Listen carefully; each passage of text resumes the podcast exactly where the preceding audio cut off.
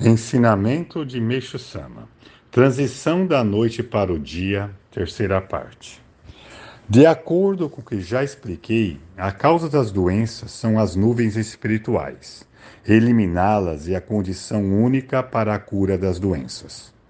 Por que, então, no mundo anterior, no surgimento do Jurei, ninguém havia conseguido descobrir isso? O motivo é o seguinte: Existem dois métodos de cura das doenças. O primeiro é fazer com que as toxinas retornem ao estágio anterior ao início da purificação, ou seja, o método de solidificação. O segundo é o oposto, é o método de dissolver as toxinas e eliminá-las. Assim sendo, acredito que os leitores puderam compreender que a medicina convencional utiliza o método de solidificação e eu jurei o método de dissolução. Sendo o princípio do jurei a irradiação da misteriosa luz invisível emanada do corpo humano, qual seria então a natureza dessa luz? Ela é uma espécie de energia espiritual peculiar ao corpo humano e seu componente principal é o elemento fogo.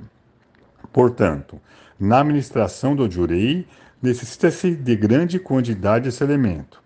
À medida, porém, que se aproxima o mundo do dia, o elemento fogo vai aumentando no mundo espiritual, pois a fonte de radiação desse elemento é o Sol.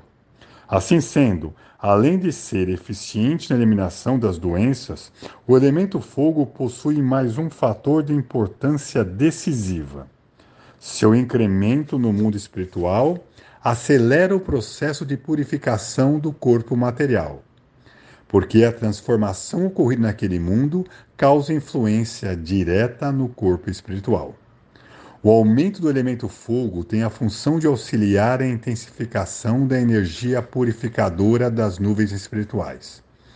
Assim sendo, ao mesmo tempo em que as doenças aparecerão mais facilmente, o tratamento solidificador empregado pela medicina atual terá um efeito cada vez menor e, por fim, se tornará ineficaz.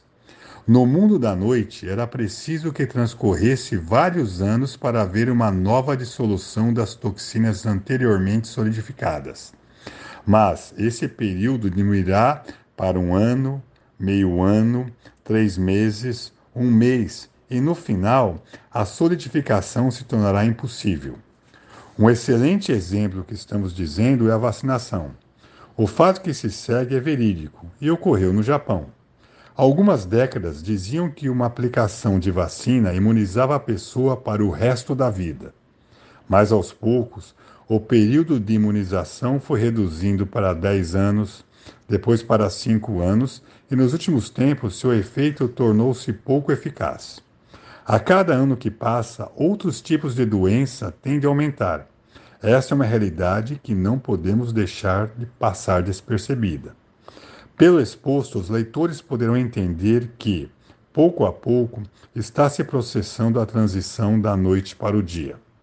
Na era da noite, para o tratamento das doenças, era mais vantajoso solidificar as toxinas do que dissolvê-las, pois não havia elemento fogo suficiente para promover sua dissolução. Assim, era inevitável adotar-se provisoriamente o método de solidificação.